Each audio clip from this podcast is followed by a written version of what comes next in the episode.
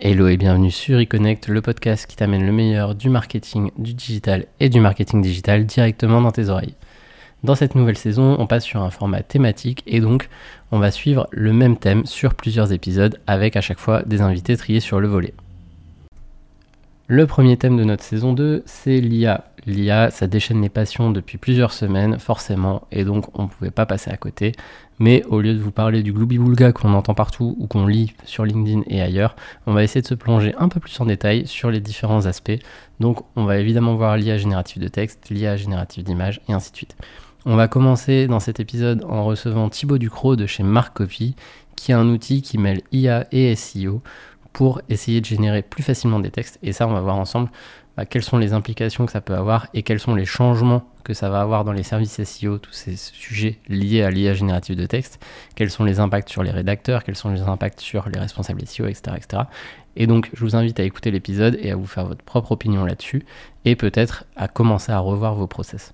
Je précise que cet épisode n'est pas sponsorisé, je suis moi-même utilisateur de Marc Copy, je trouve que c'est un bon outil et que ça avait le mérite de plonger dans le détail et c'est beaucoup plus utile, on va dire, en termes de SEO que tout ce qu'on peut voir avec des prompts claqués au sol sur ChatGPT, même si évidemment on reparlera de ChatGPT dans un prochain épisode.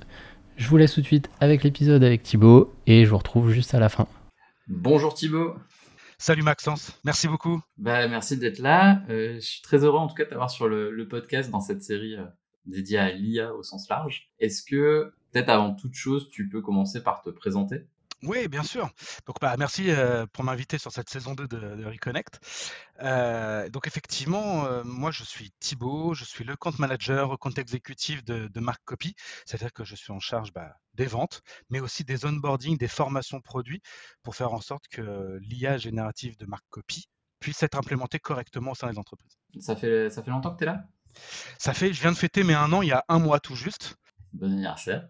Merci, merci beaucoup. Bel, un bel anniversaire professionnel, très heureux d'être euh, au sein de Marc Copy, très belle entreprise, avec surtout euh, un, beau travail à faire. on sent que c'est en plein essor en tout cas.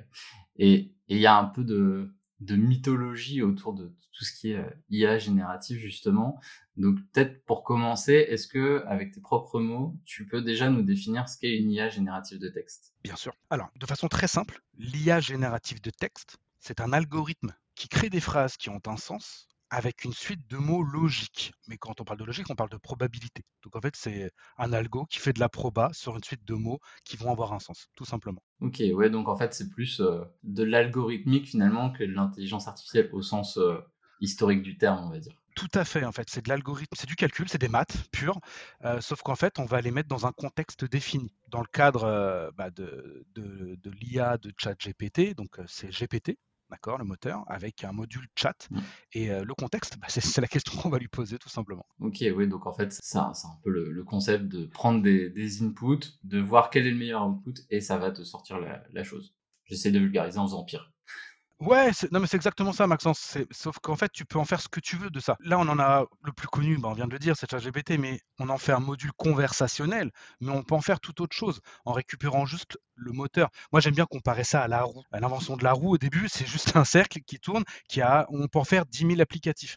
On en a fait des engrenages, euh, mais on peut en faire des moulins, on peut en faire plein de choses. D'accord? Mais le principe de la roue, nous, c'est ce qu'on a fait chez Marcopy. On a récupéré le principe GPT et on en fait autre chose qu'un système conversationnel. Canon, canon, canon on pourrait en parler des heures si j'avais pas de, trame prédéfinie. Et euh, du coup, il y a un, sujet qui revient assez souvent, mais c'est vrai avec euh, tout ce qui est lié au progrès technique, en l'occurrence, sur l'IA générative et les métiers créatifs, on oppose souvent les deux. Selon toi, est-ce qu'ils sont plutôt amis ou ennemis? Alors, peut-être qu'ils sont ennemis des créateurs déjà installés, mais pour moi, ils sont amis des personnes qui ont un imaginaire mais qui n'ont pas la technique pour le mettre en place. Moi en particulier, c'est mon cas. Je sais très souvent ce que j'ai envie de faire, mais je sais rien faire de mes deux mains. Je ne sais pas dessiner, euh, mais j'ai pas forcément euh, la, bonne plume pour savoir écrire comme il faut. Je ne suis pas copywriter, mais l'IA me permet en fait de mettre à l'écrit ou en image ce que j'ai en tête. Et en lui donnant l'indication que je veux, bah, si on reprend le cadre de ChatGPT ou dans le cadre du SEO de Mark Copy, je peux lui dire quoi faire précisément. Et moi, ça me libère en fait mon potentiel euh, créatif. Ok, c'est un peu euh, si tu cours mais que tu cours très mal, bah, tu, vas utiliser des bonnes Nike euh, pour aller plus vite, même si c'est pas fondamentalement ton, ton point fort entre guillemets. C'est un outil. C'est un outil. C'est comme ça qu'il faut le voir. Un, à un moment donné, on, a, on, a, des tablettes numériques, par exemple. Aujourd'hui, c'est un outil pour pouvoir euh, faire du dessin euh, sur ordinateur. Mais bah, l'IA, et en particulier, bah, là, si on reparle de génération d'images cette fois avec DALI ou Midjourney, c'est un outil pour mettre en image quelque chose. En fait, c'est ni plus ni moins qu'un outil pour peut-être pour rebondir, euh, vu de ma fenêtre, je sais que c'est pas le sujet, mais euh, en tant que semi-créateur de contenu, pour ce qui me concerne, moi ce que j'ai remarqué, c'est que ça fait aussi gagner du temps. En fait, ça va t'aider à créer des trames, créer des sommaires. Tu vois, pour les trames des podcasts, par exemple, je mets mes inputs de manière assez bancale, ce à quoi je pense, et j'utilise les mmh notamment ChatGPT pour me dire restructure un peu ça pour que ça fasse du sens ou que ça utilise tel ou tel framework.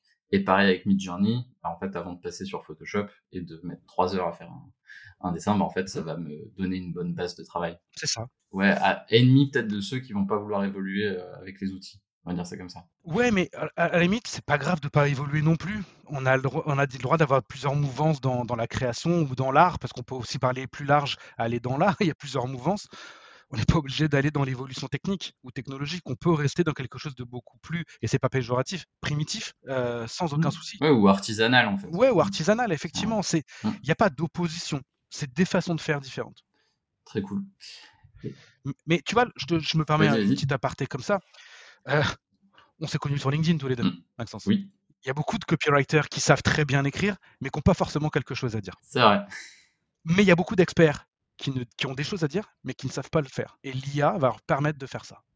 Et ça va permettre de libérer leur contenu pour le plus grand monde. Donc au final, c'est top. Et du coup, si on qui reste tout doucement vers le, SEO, qui est aussi le sujet qui, nous intéresse et qui t'intéresse, je pense, chaque jour.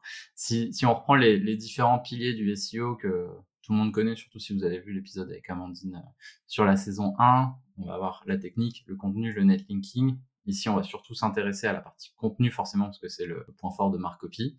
Selon toi, c'est quoi le, plus gros challenge qu'ont pu avoir les entreprises du côté du contenu? En fait, il y a différentes choses. C'est quels peuvent être les bénéfices? Qu'est-ce que, fait, qu'est-ce que les entreprises attendent du SEO. Le problème, c'est qu'il y en a beaucoup qui en font sans avoir d'objectif. Alors qu'en fait, en soi, ça reste un canal d'acquisition supplémentaire. Donc, en fait, l'idée, c'est toujours la même chose, c'est de convertir. Donc, pour ça, il faut effectivement mettre en place une stratégie bien définie. Euh, mais il y en a qui parlent, dans les opérationnels purs, c'est le temps le problème un gros problème de temps. au niveau un petit peu plus hiérarchique, ça va être une question de rentabilité, d'ROI. Donc en fait, on a deux problématiques différentes et il faut coller à ces deux problématiques-là parce que si tu résous qu'une des deux problématiques, bah, il y en a un des deux utilisateurs ou un des deux, en tout cas dans l'entreprise, qui va passer trop. Ouais, et puis forcément le fait que ce soit hyper long de, rédiger des articles SEO. Nous, on le faisait pour notre blog, on essayait de taper assez vite des articles, mais du coup, c'était un peu moins optimisé, alors que chez nous, on a, on a les équipes qui, qui connaissent le, sujet, qui, la technique même pour rédiger des bons articles, mais juste on, ne prenait pas le temps. Et au final, euh, bah, tu te rends compte que c'est coûteux finalement parce que tu payes les gens pour rédiger les articles. Et effectivement, il y a cette logique de ROI derrière. Plus, tu dois rajouter à ça la brique de pourquoi on fait ce contenu. On en avait parlé pareil dans un épisode sur la stratégie de contenu, de pas juste patater du texte mmh sans objectif derrière.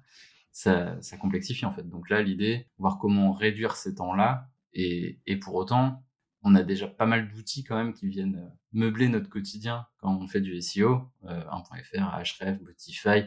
Voilà, ça, ça commence à coûter cher et peut-être à être complexe. Donc, est-ce que selon toi, avec un avis le plus objectif possible, est-ce que tu penses qu'il y a de la place pour un outil supplémentaire?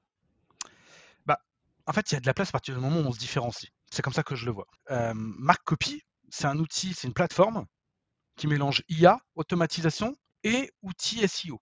Donc en fait, on a intégré SEMrush, on a créé notre propre outil d'optimisation euh, sémantique type euh, one.fr, d'accord, ou Your Text Guru. On l'a intégré. Et en plus de ça, on fait une analyse de la SERP pour pouvoir récupérer ce qu'a fait la concurrence sur le mot-clé principal et euh, venir récupérer des recommandations pour pouvoir se positionner au mieux possible sur, sur la SERP. Donc en fait, on mélange tout ça et il y a sort un texte sur les indications qu'on lui a données, sur le sujet qu'on lui a donné, dans un système un peu en entonnoir, assez simple, et va écrire dessus. Aujourd'hui, aucune entreprise ne fait ça. Nous, on a juste repris bah, les différents outils dont tu nous as parlé et on les a mis tous en un pour créer une, plateforme de création de contenu optimisé SEO qui fait gagner du temps et qui améliore le ROI donc en fait, tu peux venir aussi remplacer potentiellement certains outils ou venir mutualiser leur euh, utilisation au sein d'une plateforme, un peu en mode, euh, parler beaucoup de l'entreprise plateforme il y a encore euh, quelques années. Bah, finalement, au lieu de recréer un nouvel accès où tu vas aller, Là, tu essayes de créer un, une espèce de centre de commande où tu n'as même pas besoin d'aller euh, sur le sur SEMrush ou d'aller euh, visualiser ta SERP, etc. Tout à fait. Bah, Aujourd'hui, quand je parle avec beaucoup d'entreprises en rendez-vous, je leur dis est-ce que vous avez SEMrush Un sur deux me dit oui. Je leur dis qu'est-ce que vous utilisez dans SEMrush Ils utilisent 5% des SEMrush. Ouais, classique. Et c'est toujours les mêmes. Et du coup, bah, ça, on l'a implémenté. L'analyse des mots-clés, la difficulté. Exactement. Et ça, on l'a implémenté directement dans Marc. Donc, en fait, ça fait faire une économie. Dans moyenne, en général, ils ont le forfait, je crois qu'il s'appelle Pro, 120 euros par mois. Your Text Guru, la sémantique, ou 1.fr, la sémantique. Je ne sais plus combien coûtent ces outils-là, mais on l'a intégré dans Marc. Donc en fait, ça aussi, c'est des économies supplémentaires. Et il n'y a plus besoin d'avoir une stack d'outils phénoménale et de naviguer entre les pages pour pouvoir faire son contenu. Tout est intégré. Ah, du coup, j'allais justement te demander, parce qu'on on sait que quand les outils évoluent, moi je l'ai beaucoup vu côté euh, Google Ads avec Performance Max, où tu vois que les, process existants ont complètement volé en éclats. Là, la notion de comment venir s'intégrer dans des process déjà existants, finalement, là, tu es en train de nous dire que euh, tu les remets un peu euh, à plat, entre guillemets, pour rajouter l'outil. Alors, c'est ouais, je comprends ce que tu, veux dire, Maxence, et euh, c'est à peu près ça. Mais si tu veux coller et réussir à t'intégrer dans des process, il faut pas tout chambouler. Sinon, tu vas te heurter à un mur qui est la conduite du changement. D'accord? Euh, notre, boulot pendant un an, ça a été de faire la recherche du bon produit concernant notre persona, mais surtout qui colle au process métier, pour pas que ça vienne tout chambouler, que ça vienne être une, euh, une complication, une objection à la vente. Et donc, en fait, on a analysé avec nos différents calls comment les gens créaient du contenu au sein des entreprises, des PME, des, ETI, et pour pouvoir justement faire en sorte que notre outil vienne s'intégrer dedans. Donc en fait, c'est simple. Moi, ce que je recommande, c'est toujours pareil, c'est de faire sa recherche sur son sujet quand on écrit un article SEO, pour pouvoir se positionner en tant qu'expert. Parce qu'on a beau être parfois euh, CMO ou responsable marketing, on n'est pas forcément expert dans son contenu. Donc l'idée, c'est de pouvoir faire ça. Et derrière, en fait, au moment où avant, on prenait son stylo pour pouvoir écrire ou son clavier pour pouvoir le taper dans un outil de traitement de texte, et bien là, on va commencer à intégrer Copy dans son process. Et après, on va pouvoir faire une édition à la fin de ce process-là. C'est toujours la même chose. Et justement, ça va faire qu'il y a toujours de, plus en plus de contenu finalement euh, sur les réseaux. Si on prend un petit pas de recul, comment est-ce que tu penses que Google, Bing et consorts vont réagir face à cet afflux potentiel de textes qui sont générés par l'IA ou en tout cas assistés par l'IA il y a déjà une communication de Google dessus, le 8 février 2023. Ils ont communiqué sur l'utilisation de l'IA dans le SEO. Un de, un de leurs premiers, euh, un de leurs premiers paragraphes sur le sujet, c'est de dire qu'en fait, l'automatisation existe depuis déjà longtemps. Mais qu'il ne faut pas utiliser l'IA pour tricher avec les robots, faire en sorte de, de, faire, bah, de juste être référencé. Il faut respecter en fait les principes de l'EEAT, c'est euh, le fameux principe de Google pour les utilisateurs. C'est-à-dire qu'il faut répondre à la requête utilisateur. À partir du moment où vous transmettez de la valeur avec un, texte euh, qui est de qualité, vous allez être référencé. En revanche, si le texte n'a aucune valeur et ne répond pas à des requêtes utilisateurs, et qu'en plus vous êtes ultra redondant ou vous avez fait un bourrage de mots-clés, bah, Google va vous pénaliser. Donc en fait, ils ont dit utilisez l'IA, l'IA, il n'y a aucun problème, allez-y, faites-le dans toujours une optique de qualité. Ouais, C'est un peu ce que tu disais tout à l'heure sur tous ces experts qui ont des choses à dire, qui ont de la valeur à transmettre. Finalement, utiliser l'IA pour transmettre cette valeur, il n'y a aucun problème. Par contre, et c'était la question que j'allais justement te poser, on a vu pas mal de monde patater du contenu à très faible valeur ajoutée juste pour bah, essayer de se positionner sur plein d'intentions de recherche de manière ultra bancale et tout. Eux, pour le coup, ils sont plutôt à risque, si on en revient à ce que Google disait par exemple. Mais ils sont même à risque pour eux-mêmes, en fait, avant toute chose. Donc, en fait, j'ai- envie de te dire, euh, pour ceux qui font de la qualité, ils peuvent continuer. Hein. La en fait, il faut jamais qu'ils perdent d'objectif la qualité et leur avis d'expert. Euh, il faut, c'est-à-dire qu'il ne faut pas laisser l'IA donner toutes euh, les réponses euh, parce que l'IA, bah, elle a une limite. En fait, c'est une base de données qui est aujourd'hui limitée. Et même si on la connecte à Internet, elle va pouvoir aller piocher à droite à gauche pour mettre à l'écrit des choses qui existent déjà. Euh, Est-ce que vous voulez vous différencier ou vous voulez écrire la même chose que les autres? Je pense que la question elle est vite répondue pour pas mal d'auditeurs. Exactement. C'est comme ça que je le vois. C'est c'est clair que ça va faire des grosses distinctions parce que pour autant, ça prend quand même du temps d'aller, même si c'est généré par l'IA, il faut du temps pour aller les, les mettre en ligne, mettre les liens, etc. Donc au final, c'est des gens qui vont, qui vont brasser du vent Donc là, pour le coup, s'il y a des auditeurs qui font ça, on ne juge personne, on n'est pas là pour ça. Par contre, ce qu'on peut inviter à faire, c'est de dire attention, il y a peut-être une zone de risque, peut-être que vous mettez des efforts au mauvais endroit, et la qualité continue toujours de primer sur la quantité, ça reste fondements du SEO. On est vraiment dans le sujet. Mais j'ai envie de te dire, si c'est une entreprise qui fait ça, c'est son propre problème. Si c'est une agence, c'est un autre problème. Parce qu'elle a pénalise ses clients. Ça, c'est un autre souci. Exactement. Mais Là, on parle d'éthique. et là, ça pique. Ouais, mais clairement. Là, Mais c'est ça aussi le- le- les enjeux derrière. C'est, on peut utiliser l'IA. Nous, on travaille avec beaucoup d'agences partenaires qui utilisent euh, la puissance de marque copy dans leur process parce qu'ils ont bien compris que ça pouvait être une, un- une vraie plus-value pour eux dans, euh, dans la productivité. Aujourd'hui, c'est 30% de, de- pour les agences, 30% de productivité supplémentaire. Donc, c'est 30% de temps libéré pour aller chercher d'autres clients. Donc, c'est du CA supplémentaire pour les agences. D'accord? Mais ils vont l'utiliser à bon escient. Ils vont continuer leur process qu'ils faisaient déjà avant, c'est-à-dire ils vont continuer à aller se renseigner sur l'activité du client pour pouvoir le retransmettre à l'écrit. Mais en fait, une bonne agence resterait une bonne agence, une mauvaise agence resterait une mauvaise agence. Oui, c'est un peu ça. C'est pas l'outil qui fait le, la, la qualité de l'artisan, on va dire. C'est un- Ah bah c'est oui, c'est ça. C'est en fait c'est si, si t'es mauvais, tu seras un super mauvais. Si t'es très bon, tu seras un super très bon. Ça va juste exacerber les, les niveaux, on va dire, mais C'est euh, ça.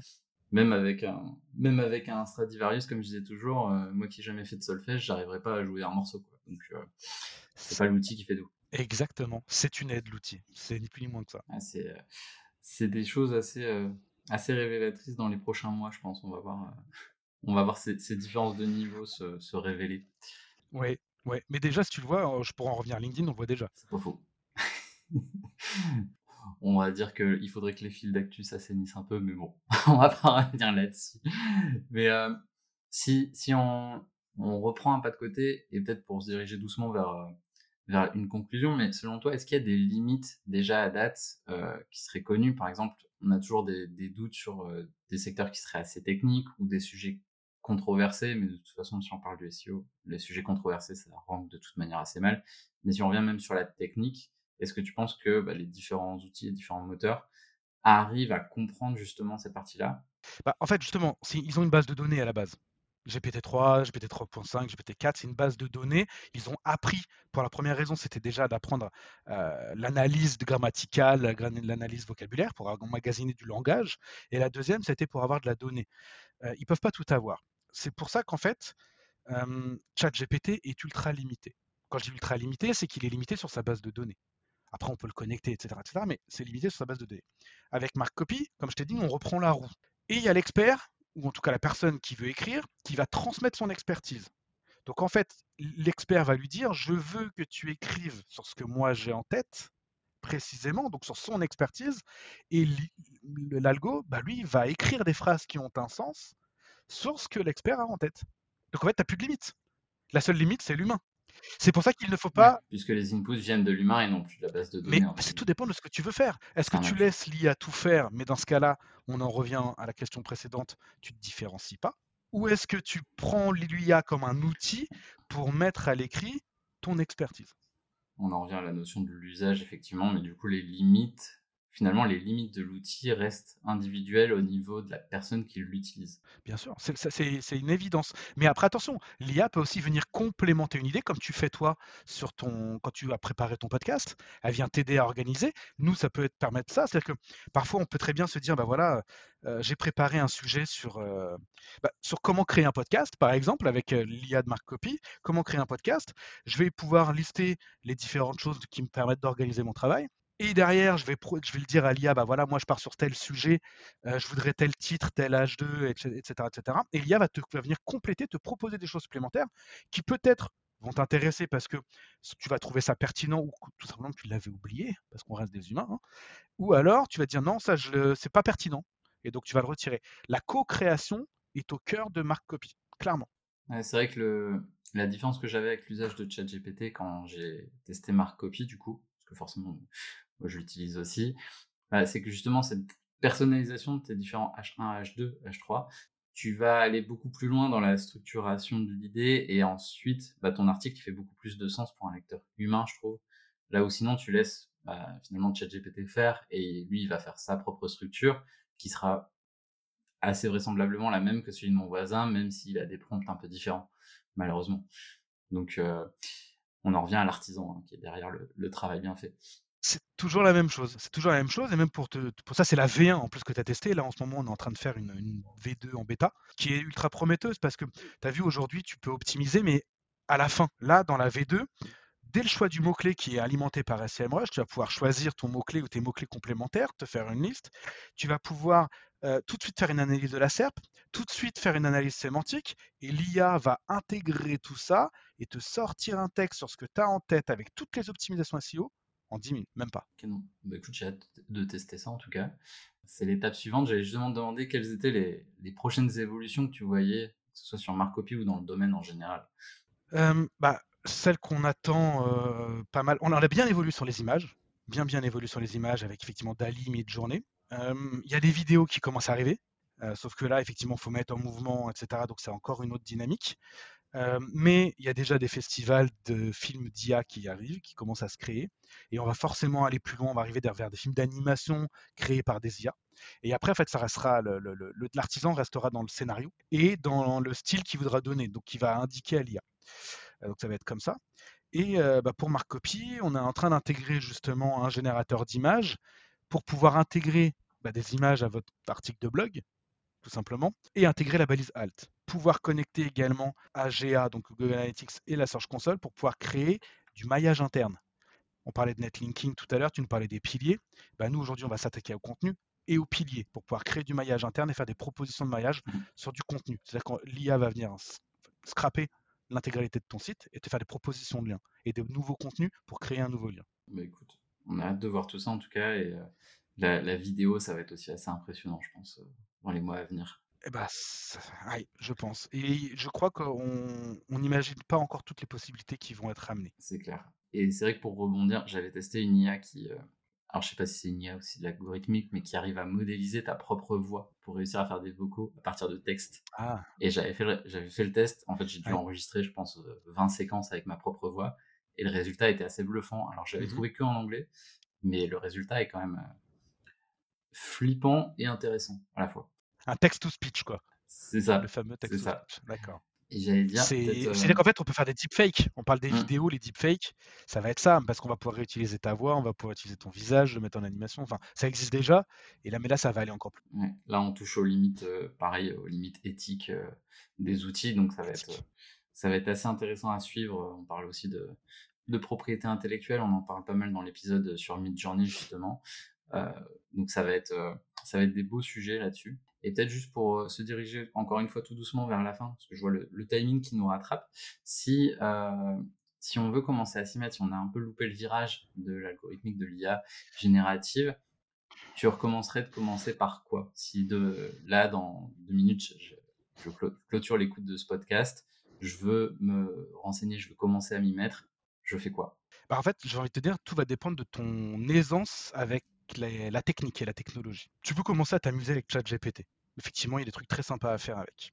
Mais tout va dépendre toujours de ce que tu veux en faire. Si ton objectif, c'est de créer euh, des articles de blog optimisés ou des posts LinkedIn, moi, je te conseille d'utiliser Mark Copy, clairement.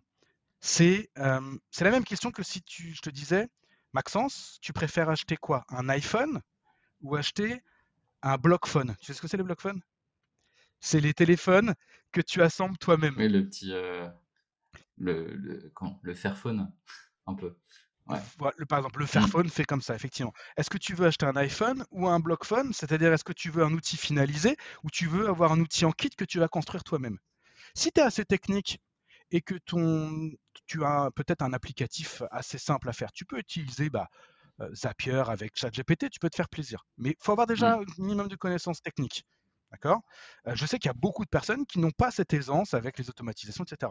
Il y a des personnes qui veulent juste utiliser quelque chose qui fonctionne. Et bien dans ce cas-là, utiliser Markcopy. si tu veux la clé en main ou si tu veux un côté un peu plus geek qui va détourner les, outils, enfin pas les détourner, mais en tout cas les, réussir à les pousser, à mettre un peu de nos codes dedans, etc. C'est deux populations un peu différentes. Il y a clairement effectivement une partie un petit peu plus gross, hacker limite, et une partie vraiment plus bah, marketing digital un peu, qui a besoin d'un usage opérationnel simple, intuitif et efficace. Et bah écoute, en tout cas, c'est euh, assez euh, intéressant d'avoir pu passer ce, ce, moment à parler de ces, ces, sujets pas si futuristes que ça finalement, parce que ça reste le présent et ça, ça bouge vite. Et j'étais très heureux de t'avoir sur, sur cet épisode. Euh, je sais pas si tu as un petit mot de la fin pour nos auditeurs. J'ai envie de te dire que moi, l'IA, je vois comme une libération de l'humain dans le travail. C'est-à-dire qu'en fait, ça va, prendre en, ça va prendre en charge les tâches répétitives et peu intéressantes pour le développement de l'humain. Et on va pouvoir se concentrer sur ce qu'on est nous-mêmes en tant qu'humain. C'est ce qui fait de nous un humain. Et ça va être plus une question philosophique du travail, c'est qu'est-ce qui fait de nous un humain et quelle est la valeur de l'humain dans le travail? Est-ce que c'est la répétition et la tâche redondante euh, sans réel intérêt ou est-ce que c'est autre chose? Bah écoute, c'est une conclusion très philosophique, j'adore. Et euh, on vous laisse méditer là-dessus et on vous retrouve très vite dans un prochain épisode. Merci encore Thibaut et à bientôt. Merci beaucoup Maxence, à très vite. J'espère que cet épisode vous a plu et que ça vous a donné de nouvelles idées pour intégrer l'IA dans votre business ou dans votre service. On se retrouve très vite pour un prochain épisode et en attendant, si tu as apprécié l'épisode, évidemment, tu peux nous laisser une note sur ta plateforme de podcast préférée. Ça aide à faire remonter et vivre ce podcast et tu peux aussi le partager sur les réseaux sociaux. Dernier CTA promis, tu peux, euh, si tu as la moindre question, m'écrire. Il y a mes coordonnées dans la description de l'épisode. Si tu as la moindre question, si tu as remarqué la moindre approximation ou si tu veux creuser un sujet, je réponds à tout le monde. Je ne mords pas. Sur ce, à la semaine prochaine.